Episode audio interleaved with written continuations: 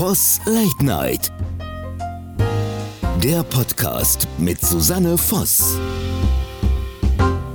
Hallo und herzlich willkommen zu Voss Late Night. Am Mikrofon ist Susanne Voss. Ich habe heute eine Gästin und das hat einen ganz guten Grund, dass ich sie so nenne, weil sie Menschen so nennt. Sie ist Ehrenbürgerin des Ruhrgebietes und sagt über sich selbst, dass sie ganz schlimm Feminismus hat. Ich freue mich total, dass sie da ist. Herzlich willkommen, Gerburg Janke. Hallo, Frau Voss. Ich freue mich auch. Ja. Schön, dass Sie da sind. Sie sind in Oberhausen, ich bin im Nürnberger Land und wir haben trotzdem eine ganz enge Verbindung, nämlich wir kommen beide. Wie, wie, wie kann man Leuten das erklären, wo man weg ist? Wo bist du weg? Versteht ja irgendwie auch keiner, ne? So auf Anhieb. Naja, also Sie sind aus dem Sauerland, Ja. ich bin aus dem Ruhrgebiet. Ja. Das ist schon ein Unterschied. Ne? Schon, so. Wo haben wir den? Mhm. Das kann ich jetzt nicht so sagen, weil Sie aus dem Sauerland sind. Wenn sie jetzt nicht aus dem Sauerland wäre, dann würde ich jetzt, dann könnte ich das jetzt erklären, wie das ist. Aber so muss ich ja versuchen. Naja, Sauerland ist halt ländlich. Ne? Schon, ja. Und Ruhrgebiet ist ein einziger Moloch. Da gibt es zwischen den Städten ja keine Grenzen. Du weißt nie genau, wo du bist. Ob du schon in Mülheim bist oder noch in Oberhausen. Also es geht ja alles ineinander über.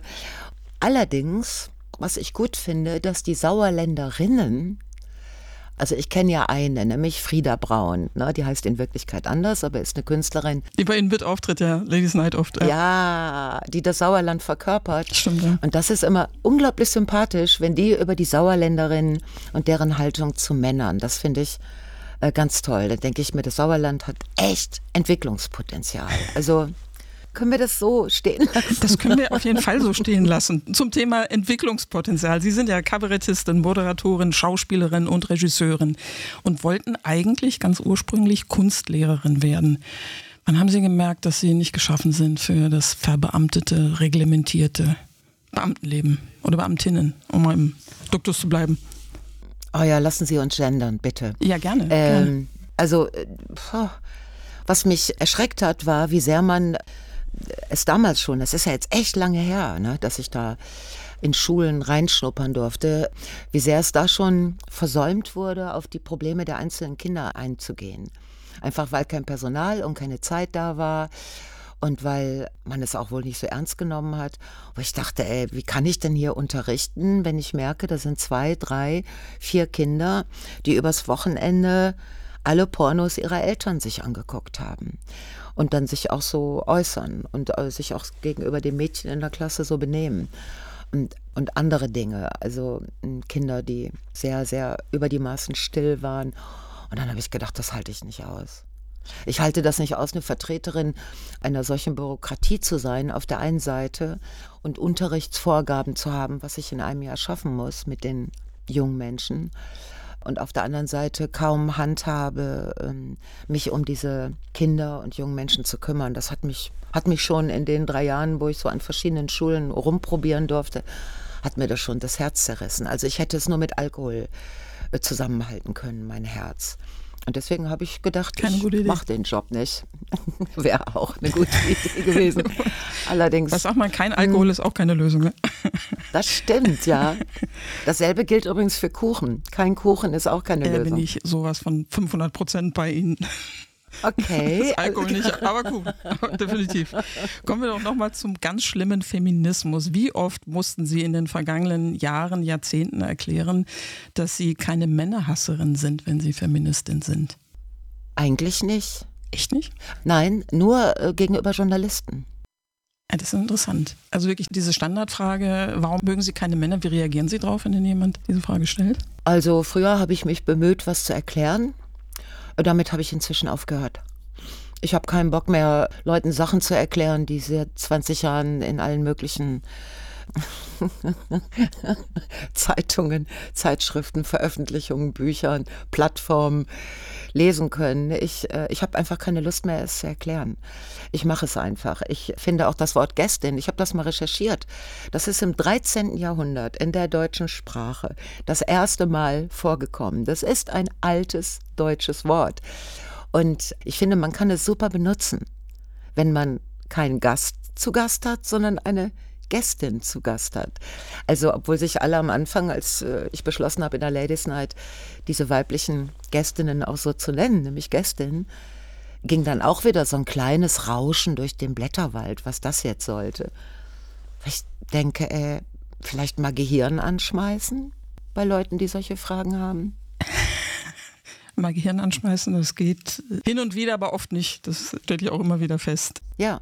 Haben Sie den Eindruck, dass sich gerade diese Thematik, die Wahrnehmung von Frauen, Frauenrechte, dass sich da was weiterentwickelt hat? Oder stehen wir immer noch in 2023 an einem Punkt, wo man zum Teil als Frauenkopf schüttelt? Also ich schüttle ab und zu und denke, das darf jetzt nicht wahr sein. Ja, es ist schwierig. Ich kann die Aufregung über die Genderei, ich kann das teilweise verstehen, weil ich weiß nicht, ob Sie schon alt genug sind dafür, aber ich glaube nicht. Vor 30 oder 35 Jahren war das Thema die Frau in der deutschen Sprache war ein großes Thema. Es wurden Bücher darüber geschrieben. Wir haben damals als Misfits haben wir Nummern darüber gemacht. Eine sehr prominente Nummer war die Femini-Sprech, also der Versuch, eine absurde weibliche Sprache zu kreieren. Das Thema war schon mal da. Und auch damals schon mit denselben Argumenten, nämlich wenn die Frau in der Sprache nicht vorkommt, kommt sie auch in ihrer Wahrnehmung. Was kann ich als Mädchen alles machen in meinem Leben? Kommt das nicht vor? Ja, genau der Punkt. Bei den Mädchen gibt es eine Dream Gap. Wussten Sie das? Nee, was ist das? Dream Gap? Das ist Gender Gap, kennen Sie, ne? Äh, äh, Gender Pay, Pay, Gap. Pay, Gap. Oh ja. ja. Gender Pay Gap. Müssen wir vielleicht genau. mal erklären, dass Frauen nach wie vor weniger für denselben Job äh, bekommen? Richtig. Also Gap ist ja diese Lücke zwischen, aber es gibt auch eine Dream Gap bei jungen Mädchen, weil die träumen, wenn sie so fünf, sechs werden, träumen sie von einer anderen Zukunft als die Jungs. Dann verabschieden sich die ganzen tollen Berufe wie Pilotin, Astronautin, Chirurgin, so, die verabschieden sich und die Mädchen denken nach über Modedesignerin, äh, Friseurin, Kosmetikerin und auf jeden Fall, also Influencerin natürlich.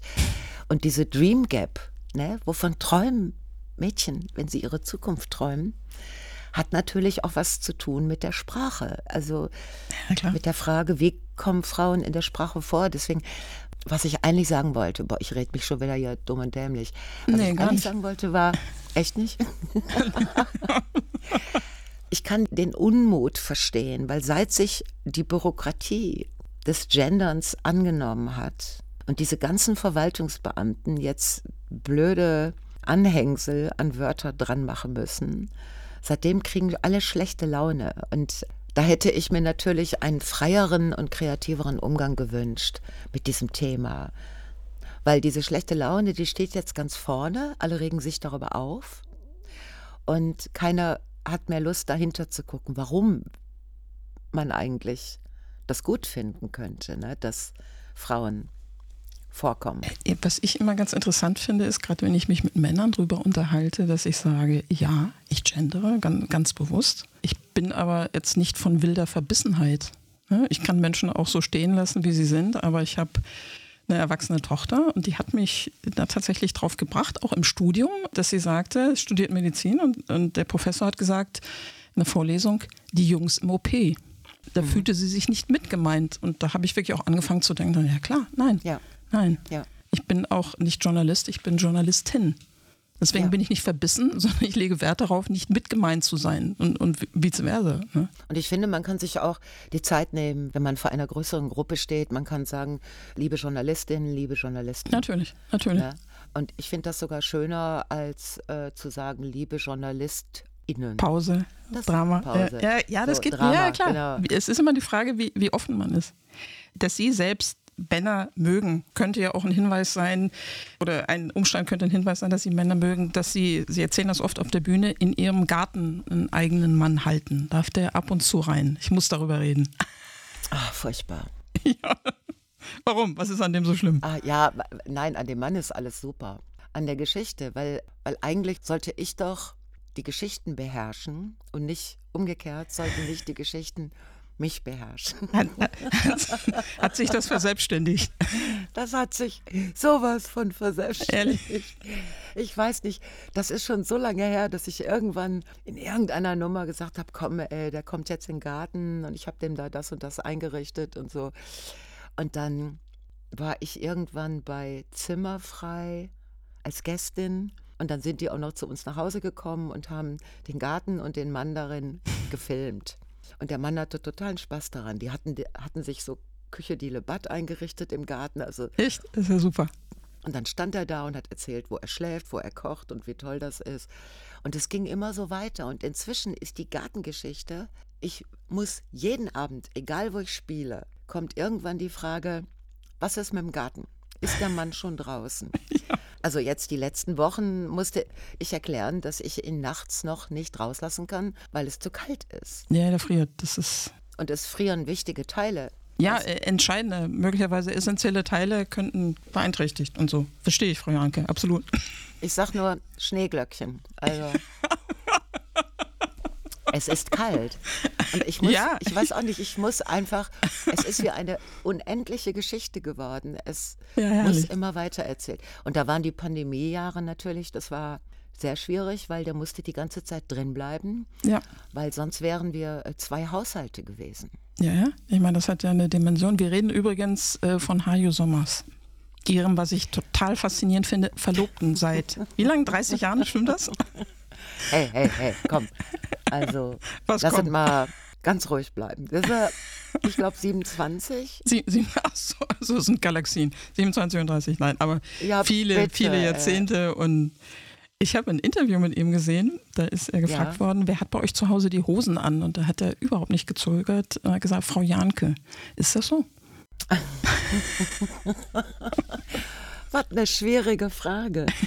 Ähm, Weiß ich ja nicht. Ja, weiß ich auch nicht. Aber er hat nicht gezögert, also das habe ich, äh, hab ich schon mitgekriegt, er hat überhaupt nicht gezögert. Also er ist ja oft weg, ne? Der ist ja außerhäusig oft. Und ich glaube, äh, dass er da immer, wenn er dann irgendwo hingeht, dass er immer die Hosen anhat. Also Fußball oder lange Zeit äh, Kulturveranstalter. Da ist er ja sehr Chef. Aber ich kann mir vorstellen, dass wenn er zu Hause ist, dass ich dann tatsächlich meine Bedürfnisse formuliere, sagen wir mal so. Ja, das, heißt das zwangsläufig Hosen anhaben, wenn sie ihre Bedürfnisse formulieren? Heißt ja nicht, sie machen ihn platt, oder? Nö. Nein, ich mache ihn überhaupt nicht platt. Gut. Nein, das ist ein toller Mann. Also, also ich finde, ich habe einen der Besten abgekriegt. Ah, schön, wenn man das sagen kann. Sagen wir es mal so, ja, finde ich. Mhm. Was ja total schön ist, ich habe ja gerade schon gesagt, Sie sind seit 27 Jahren, habe ich gelernt, verlobt. Das ist, finde ich total, das ist ja so, so erzkonservativ und mit 100.000 Klischees belegt. Hatten Sie vor 27 Jahren vor, Frau Sommers zu werden? Im, im schlimmsten Fall klingt es so böse, aber Sie wissen, was ich meine. Ihren Namen abzugeben, Ehefrau zu Auf werden. gar keinen Fall, nein, nein. Warum haben Sie sich verlobt? Einfach, ich verspreche dir das, wir verbringen unser Leben miteinander, Punkt. Also wir waren irgendwann an einem Punkt, dass wir so gesagt haben oder gedacht haben, äh, dass man so merkt, man möchte mit diesem Menschen zusammenbleiben. Solange das gut geht, ne? Klar. Und dann haben wir eine große Party gemacht, mm, also eine sehr große Party und hatten das Bedürfnis, unser Wir sind jetzt zusammen öffentlich zu machen. So, normalerweise würden die Leute jetzt sagen, wir heiraten, damit das auch safe ist und öffentlich ist. Aber mir war klar, dass ich den nicht heiraten kann, weil der kann gar nicht mit Geld umgehen. Gar nicht. Also. das musste getrennt werden. Ja, genau. Ja, ist okay. Scheint ja hervorragend zu funktionieren, ne? Kein scheiß Ehevertrag oder so. Also haben wir gesagt, äh, Leute, wir verloben uns und das ist eine Verlobungsparty, was die Menschen nicht davon abgehalten hat, uns äh, Hochzeitsgeschenke zu machen. Also wir hatten allein schon drei Eierkocher. Ja, ich meine, ne, jetzt, wie viel sind noch übrig nach 27 Jahren? Welche Farbe? Ocker, gelb, scheußlich orange? Nein, auf mysteriöse Art sofort verschwunden nach der Party. Ich kenne das und ich weiß auch nicht, wie das kommt. Die sind dann weg, aber so richtig weg. Ja, die sind Ist dann so. weg. Also das ist die Geschichte des Verlobtseins und ich, der Mann ist da, genau. Der Mann ist da. Wir sind ganz gut durch die Pandemie gekommen und wir sind ja jetzt beide am Älterwerden. Das ist ja auch nochmal ein ganz, das ist ein Riesenthema und beide so am gucken, was kann man, also was, wie wollen wir jetzt so mit der nächsten Zeit umgehen? Also äh, ja, also das ist sehr luxuriös, mit diesem Mann zusammen zu sein. Aber noch ein Kompliment mache ich jetzt nicht. Das reicht. Ne? Ich, ich, so, ich höre Ihnen total gerne zu, wenn Sie das so sagen, weil, weil es so, äh, es gibt ja manche Komplimente, die so triefen und das kommt bei Ihnen echt von Herzen, so ganz unverstellt. Finde ich gut. Wenn Sie sagen, Sie überlegen, was Sie im Alter machen, mehr bezogen auf Projekte oder künstlerische Projekte oder Sie überlegen, okay, für uns alle ist die Zeit begrenzt und wir schauen mal, was wir, was wir eigentlich noch tun wollen mit dem Leben. Ja, genau bei den Fragen bin ich gerade so ein bisschen, weil ich bin jetzt äh, 68 geworden. Und da ist natürlich die eine Überlegung ist, wie lange kann man noch so rumreisen, auf Bühnen stehen Ja, und klar, so. klar. Ne? Mhm. Das ist eine Frage. Die nächste Frage ist, über was äh, kann ich in dem Alter reden? Also, obwohl es gibt so ein paar Themen, wie zum Beispiel jetzt die Digitalisierung und diese merkwürdige Altenfeindlichkeit, die sich da an vielen Stellen manifestiert. Also so, die alten Leute äh, sind nicht besonders gut digitalisiert, die kennen sich nicht aus, da ist ein Nachholbedarf, die brauchen so lange am Flughafen, bis sie sich ihre Karte aus, dem, äh, aus, aus diesem äh, Rechner gezogen haben und so. Äh, Darüber reg ich mich maßlos auf. Oder auch über die Entwicklung der KI, weil ich fürchte, ich werde dann irgendwann von so einem kleinen Roboter mit so Kulleraugen gepflegt. Ja, aber ich finde auch, ich bin 56. Ich mache mir schon Aha. auch Gedanken, wie geht denn das wohl weiter? Und, und, Ja. und wie lang kann man den, wenn man einen kreativen Job macht, denkt man natürlich auch, wie lange passt der kreative Geist äh, auch Ja. zum Körper? Ne? Ja. Wenn man gerade merkt, sie haben, haben ja viele, ich komme gleich nochmal auf die Misfits auch, diese klassischen Frauenthemen, Frauen, die wirklich in meinem Alter jetzt, man ist in den Wechseljahren. Ne? Das, es gibt auch keinen Grund, das äh, verschämt zu verschweigen. Und viele Ja. Frauen haben da ein Problem mit allem, was, was diese Wechseljahre mitbringen. Also es sind schon auch Dinge. Deswegen finde ich das auch so klasse, dass Sie und die Frauen, die mit denen auf der Bühne stehen, das thematisieren. Ne? Verdammt. Und nicht so, nee, da redet man nicht drüber und man nimmt schweigend irgendwas und macht seine Probleme mit sich selbst aus. Sie haben das ja auch, es war 1985, stimmt das, als Sie die Misfits mit Ihrer Studienkollegin Stefanie Überall gegründet haben? Kommt das hin? Und Sie haben ja zwei klasse Figuren gespielt, Lisbeth und Matta. Dazu muss man, Ja. aber da komme ich vielleicht gleich zu, äh, wie man im Kohlenpott nun mal redet. Also nicht Machter, sondern Matta mit mindestens drei Ja. T. Und Sie haben ja 20 Jahre wirklich über alle ge- gefühlt oder tats äh, tatsächlich alle Frauenthemen gesprochen, die, die so anfallen und das künstlerisch umgesetzt. Gab es da Tabus oder haben Sie gesagt, nö, wir hauen das raus? Das sind Sachen, die uns beschäftigen. Naja, jetzt, wo Sie gerade Wechseljahre erwähnen, Oh, ja, das war ein Thema, dem wir uns sehr früh genähert haben. Also wir waren noch gar nicht in Wechseljahren, wir waren 40, als wir über Wechseljahre gesprochen Echt haben. wahr? Denkt man, mit 40 habe ich da noch nicht dran gedacht. Jetzt schon. Naja, also wir haben sie dann hinterher gekriegt, klar. Äh, ich habe zum Glück, äh, habe ich das nicht so, äh, war das für mich nicht so eine schwere Zeit, aber ich kenne viele Frauen. Und das war damals so ein Tabu, weil sich wirklich das Publikum in zwei Hälften gespalten hat. Die einen Frauen, die wirklich beschämt zu Boden saßen und, glaube ich, immer dachten, hoffentlich hört mein Mann nicht zu, hoffentlich hört mein Mann nicht zu. So. Und die anderen, die, äh, die total, total froh waren, dass man es mal sagt. Und wir haben uns ja sehr damit beschäftigt. Also, und wir haben ja damals schon darauf hingewiesen, dass es, ähm, dass es keine Krankheit ist. Und dass man, das habe ich auch nie verstanden, dieses Bedürfnis der Frauen, von vielen Frauen, das so zu verstecken und zu verheimlichen. Also ich bin dann hinterher, als ich dann wirklich äh, in die Wechseljahre gekommen bin, ich bin in jeden Raum, wo irgendwelche Besprechungen waren, so reingegangen und gesagt, okay Leute, macht die Fenster auf, sonst kriege ich Wellen. Und hier sind meine Kleenex, die brauche ich, um mir das Zeug von der Oberlippe zu tupfen. Also ansonsten ist aber alles klar, mein Gehirn funktioniert 1A. Ja, ich finde auch dieses verschämte Verschweigen, ich erlebe das auch oft, weil, ich schon sehr extrovertiert bin, äh, was alle Themen, die- das Leben nun mal betreffen, so angeht. Ich sage, es gibt keinen Grund, nicht darüber zu reden. Ich weiß schon, wo ich die Grenze ziehe, wo ich mir denke, das möchten Menschen nicht von mir erfahren. Aber das ist ein Prozess, Ja. den wir Frauen alle durchlaufen. Und das, ich finde eigentlich, das, mir tut es immer gut, wenn ich höre, okay, da sitzt mir eine Frau gegenüber, ah Gott, wissen, wovon wir reden und es gibt keinen Grund, sich allein zu quälen, ne? Irgendwie. Was mich nur so unglaublich erstaunt ist, also als wir diese Geschichten gemacht haben auf der Bühne, äh, das ist jetzt 35 Jahre her oder so. Hallo? Ja? Oder 30? Keine Ahnung. Die Zeit vergeht so schnell. Und es hat sich kaum was geändert. Ja, wie kommt das? Wie kommt das? Keine Ahnung. Ich weiß jetzt nicht, ob die Frauen, ob immer wieder neue Generationen nachwachsen, ne, die dann irgendwann in die Wechseljahre kommen. Also es gab damals, als wir darüber gesprochen haben, das war so die Zeit, als die 68er Generation Frauen, als die in die Wechseljahre kamen. So ein bisschen so konnte man das, das, das überlappte sich so. Okay.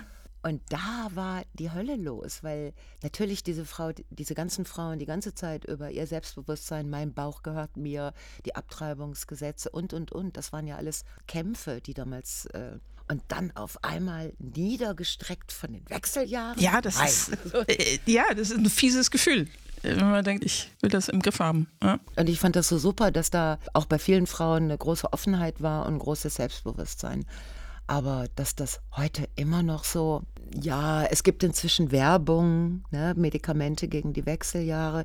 Da sieht man immer so, finde ich, sehr junge Frauen mit langen grauen Haaren, die so lächelnd eine Freizeitaktivität ausüben. Und das ist es nicht. Wenn man ein Problem hat, das, das ist es nicht. Es ist natürlich es ist keine Krankheit, aber es ist Nein. es tangiert viele Bereiche und es ist auch verdammt nicht einfach, wenn man da nicht so spaziergangmäßig durchgeht. Ich kann euch nur sagen, Ihnen und auch allen jungen Hühnern, die vielleicht zuhören, es geht vorbei. Es geht vorbei. Ja, danke. Und danach danke. ist es ich, wirklich ich halte mich super. dran fest. Du wirst danach nur noch scheiße älter. Das ist ein neues Problem. Auch das ist ja was, kommt ja keiner dran vorbei. Ne? Ich habe im Munzinger über sie nachgelesen. Da steht, Gerburg Erna Jahnke wurde als Tochter eines Bergmanns in Oberhausen-Osterfeld geboren. Welche Rolle hatte Bodenhaftung für ihre Karriere? Das ist eine schöne Frage. Ich glaube, das hat äh, eine große Bedeutung. Also ich bin ja auch immer im Ruhrgebiet geblieben. Also wir haben im Laufe der Jahre so viele Touren gemacht. Wir waren so viel in anderen Städten, auch teilweise so lange. Dann hast du, was weiß ich, drei Wochen in Berlin gearbeitet, drei Wochen in München, eine Woche in Wien, eine Woche in Zürich, so. Also die ganze Zeit nur unterwegs. Und da habe ich äh, Gelegenheit gehabt, mir alle diese Städte anzusehen und mir zu überlegen, ist, wäre das eine Alternative zum Ruhrgebiet? Und die einzige Stadt, in der ich so hängen geblieben bin, ist tatsächlich Hamburg. Also wenn die mich irgendwann aus dem Pott ausweisen würden, dann würde ich... Würde Treffen wir uns in Hamburg. ein- Ich mag die Stadt auch. Ja, okay, alles klar. Dann wär- würde ich versuchen, nach Hamburg zu kommen. Ich mag diese Gegensätze da, finde ich ganz, ganz toll. Aber ansonsten, ich habe immer, wenn wir über die Ruhr gefahren sind und wenn diese Brücken und dann am früher ja auch noch die schlechte Luft und die ganzen qualmenden Schornsteine und so, dann habe ich gedacht, ja, yeah, zu Hause. Also, ja, und ich mag die Melancholie des Ruhrgebiets. Was sind nach Köln? äh, Viele sind nach Köln gegangen, viele sind nach Berlin gegangen wegen der Jobs, wegen der Kultur, nach Köln wegen des WDRs vor allen Dingen. Aber ich habe gedacht, ey, Köln kannst du machen, aber Ruhrgebiet musst du wollen. Das ist wirklich, Ah, ist gut. Der, Ja. der ist echt gut. es ist eine Herausforderung. Also Ich habe gerade schon gesagt, bei ihren Figuren Matta und Lisbeth, es gibt ja, Ja. diesen total schönen Ruhrpott-Slang. Und sie haben überhaupt keine Lust, sich irgendwie zu verkünsteln und auf der Bühne Hochdeutsch zu sprechen. Sie sagen ganz oft Hömmer. Das ist für alle Nicht-Ruhrgebietler, äh, wie kann man sagen, ein, eine Zusammenfassung von Hör mal her. Hör mal, was ist Hömmer? Hömmer, pass anal- mal auf. Pass mal auf, analog zu guck mal da, guck mal hier. Zu Mhm. Hochdeutsch hätten Sie sich vorstellen können, mal so richtig gepflegt Hochdeutsch irgendwie Bühnenprogramm zu machen? Ja, ich habe ja ab und zu in irgendwelchen Fernsehfilmen mitgearbeitet und da äh, muss ich dann schon etwas Hochdeutscher sprechen. Aber ich pflege schon immer ein angepottetes Hochdeutsch. Ich mag diese klaren Zusammenfassungen wie Hör mal oder Mach mal, ne? Oder Fang mal an. Es gibt Dinge, die, da kannst du alles Überflüssige drumherum, sprichst du gar nicht mit, dann geht's schneller und du bist eher auf den Punkt. Das mag ich am. also es gibt Kollegen und Kolleginnen, die sprechen ein viel extremeres Pottdeutsch. Das hat mir, das liegt mir einfach nicht. Aber ich mag diese leichte Verslängung. Zumal wir sowieso im Ruhrgebiet, das ist nie als Dialekt anerkannt worden. Wir sind ein Regiolekt. Während hier jeder Schwabe, jeder Hesse, jeder äh, äh, Dingens hier hat einen Dialekt. Sachse, wollte ich sagen. Hat, hat einen Dialekt und wir haben nur einen Regiolekt, weil wir irgendwie drei Dialektregeln nicht äh, erfüllen. So ein Scheiß. Darüber bin ich sauer. Ja, das verstehe ich. Das heißt, es ist eine Abqualifizierung des Ruhrpottdeutsch, ist, ihr seid bestenfalls Regiolekt, weil Genau. Es tut doch der Germanistin in Ihnen richtig weh, ne? Das tut der Lokalpatriotin in mir richtig Ja, weh. der Ruhrpottpflanze, so ist das doch. Genau. Würden wir jetzt aus dem Sauerland, aus dem Ruhrgebiet sagen, so ein Gedöns, ne? Ist doch so. Genau. Ja, Muss aber Gedöns kennen wir auch. Also das Wort Gedöns, ist das ein tolles Wort? Ja, Super, ja, ne? genau. Also ich finde Gedöns, das können so Emotionen sein, ne, diese, die in dir aufkommen. Das ganze Gedöns kann aber auch sein, irgendwas, was du noch einkaufen musst. Oder es kann auch sein, dass jemand alles durcheinander gemacht hat. Ja, und da kann man auch nicht sagen, würden Sie bitte die Freundlichkeit haben, das Gedöns zu entfernen, sondern man muss schon irgendwie das, so das Geerdete. Ich, ich finde, das ist auch, das ist so schön geerdet. Im Ruhrpott sagt man ja auch gleich du und ich finde das schön, aber das kann man, glaube ich, auch nur fühlen. Und wenn man das in einen Regiolekt äh, reinquetschen will, dann sollen die Menschen, die das meinen, das tun zu müssen, das tun. Ja. Ne? Wir sind ja als Misfits also sehr viel rumgekommen und diese angepottete Umgangssprache, das war ganz wundervoll, weil es wurde überall akzeptiert. Also wir haben ja in Niederbayern gespielt und in Flensburg und weiß ich nicht, überall. Und das ist auch heute noch so, dass es überall akzeptiert wurde, weil du in der Sprache kannst du härtere Inhalte leichter transportieren.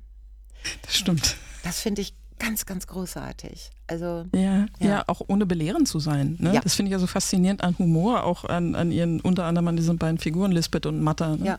Die greifen da richtig kernig oder griffen richtig kernig Themen auf und es war trotzdem, es war witzig, es war Ja. entspannt durch den vielen Humor und dann auch wirklich. ja, und dieser Slang macht es dann noch wieder, also macht es noch einfacher. Das fand ich auch immer sehr, sehr schön.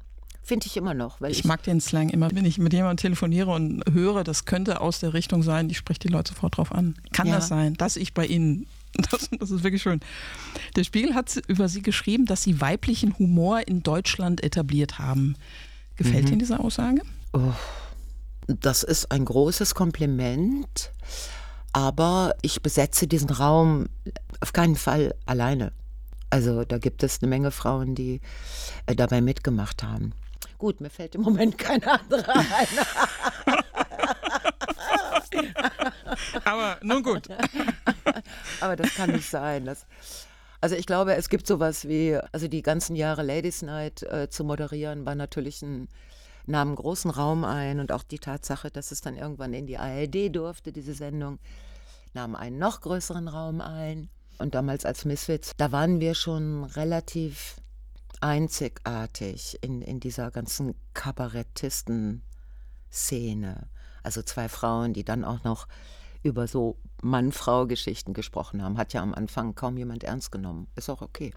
Aber äh, ich glaube, jetzt im Laufe der Jahre sehen wir eine Menge anderer Frauen, die so den Raum für die Kollegin so weit aufmachen, dass du an den Frauen ja fast nicht mehr vorbeikommst, was ich eine super Entwicklung finde.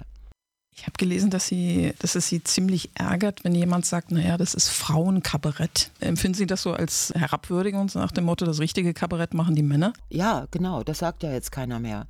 Also erstmal, weil das Wort Kabarett wird ja gar nicht mehr benutzt, ist jetzt alles Comedy. Ich denke, nennt es, wie ihr wollt. Also Hauptsache, ihr egal. uns wahr. Ja, genau. Es war damals, äh, als Frau Überl und ich diese, diese Misfits-Geschichte, als sie etwas bekannter wurde, dass die Journalie nach einer neuen Schublade suchte. Da gab es noch keine. Und dann nannte sie diese Schublade Frauenkabarett. Was ein Scheiß. Ja, ja, klar, aber ich glaube, die haben sich da, ich bin mir sicher, dass sie sich da überhaupt nichts dabei gedacht haben, so nach dem Motto, die einen sind die Echten und das, was übrig bleibt, so wie Frauenfußball oder irgendwie sowas. Also ich weiß nicht, was in den Gehirnen dieser, äh, dieser Journalisten vor sich gegangen ist. Und da benutze ich jetzt auch ganz bewusst die männliche Form.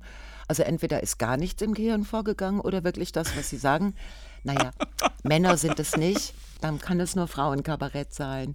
Das war, ja, wo ich auch dachte, what the fuck heißt das jetzt? Aber andererseits, es konnte uns sowas von Latten egal sein, ne? Ja, das ist entscheidend. weil wir halt unseren Job sowieso gemacht haben, egal wie man es nannte. So, ja.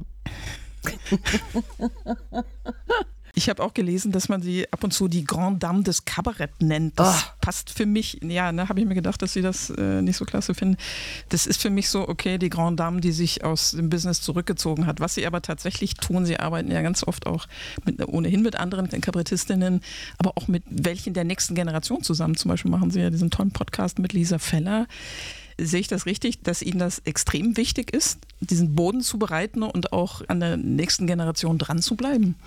Mm, Das ergibt sich ganz von alleine. Also mit Lisa bin ich sowieso auch vorher, weil wir schon Auftritte ein bisschen, äh, man könnte sagen, befreundet. Und in der Pandemie haben wir uns beide so gelangweilt und dann hat sie vorgeschlagen, dass wir Podcast machen. Und ich hatte keine Ahnung, ich habe auch, wusste gar nicht, was man im Podcast macht. Ich hatte mir auch äh, nur ganz wenige angehört, habe dann immer dummerweise Podcast von zwei Männern. Habe ich gedacht, ich, ich mach doch, ich höre mir doch nicht freiwillig Jungs an, die mir schon wieder die Welt erklären. Was also so, aber dann Lisa und ich haben ja was anderes gemacht. Und jetzt ist es inzwischen, ist es so ein bisschen so eine kleine Institution geworden und mir macht es Spaß. Auf der anderen Seite, ich bin ja eigentlich immer, wenn ich unterwegs bin, mit Kolleginnen unterwegs. Also da gibt es ja dieses Format, Frau Jank hat eingeladen. Das Ja. ist zwar ein sehr altmodischer Titel, aber jetzt ist er nun mal da. Und äh, da haben wir uns über die ganzen Jahre immer wieder bemüht, auch junge Frauen ähm, mitzunehmen auf Touren. Und das hat sich ganz wunderbar entwickelt, dass nach und nach und nach immer, also dass diese Generationen so wechseln. Wir waren zum Beispiel am Anfang, waren wir unterwegs mit Hazel Brugger und Tané und Caroline Kebekus. Die waren äh, des Öfteren dabei und haben dann ihr eigenes Ding gemacht. Also das ist so eine Entwicklung und mir tut es gut, weil ich in meiner Wahrnehmung der, der jungen Künstlerin nicht so stecken bleibe in irgendeiner Zeit oder in irgendwelchen Themen, äh, sondern immer wieder mit, zum Beispiel, dass die jungen Comedians jetzt, die erzählen alle über ihre Brüste und ihre Menstruation. Habe ich dann auch mal einen sagen- Abend versucht. Ist aber sehr nach hinten losgegangen. Ich denke, Menstruation, hallo? Da war doch was. Da weiß noch nicht mal mein Ja. Schmerzgedächtnis mehr, was das war. Also, Seien Sie froh, Frau Janke, seien ja, Sie froh. ich bin froh. Wir sind tatsächlich schon am Ende unseres Gesprächs. Ach echt? Es hat total Spaß gemacht. Ja, vielen, vielen Dank. Wo kann man Sie denn mal hier in der Region sehen? Eher weniger, haben Sie mir im Vorgespräch gesagt. So Nürnberg Ja, in der Region ja sowieso nicht. Gar Also- nicht. Sowieso nicht. Ja, was heißt sowieso nicht? Ich will jetzt auch nicht unhöflich erscheinen, aber Das sind Sie auch nicht. Oder tun Sie auch nicht. wir haben so viel in, in Nordrhein-Westfalen zu tun und auch in Hamburg und auch so drumherum. Wir fahren ganz gerne bis zur Nordsee, bis zur Ostsee und dann noch so bis Koblenz. Und dann ist gut. Ja, es ist ein bisschen auch Bequemlichkeit, ehrlich gesagt.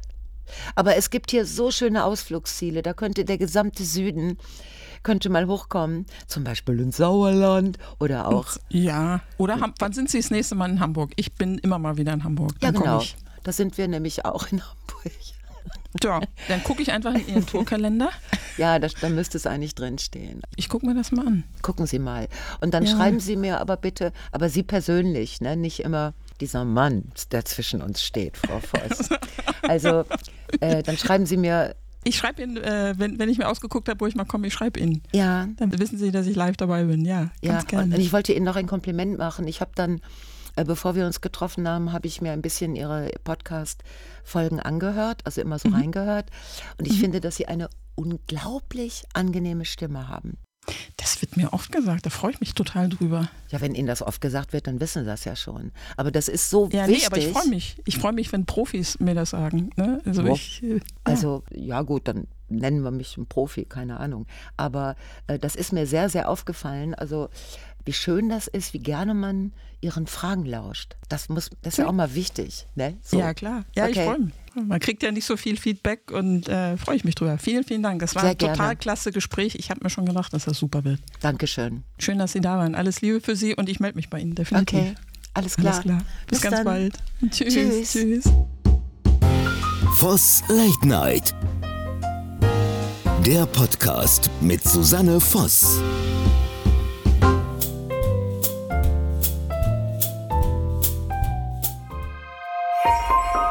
Dieser Podcast wurde produziert von der MD Media and Entertainment.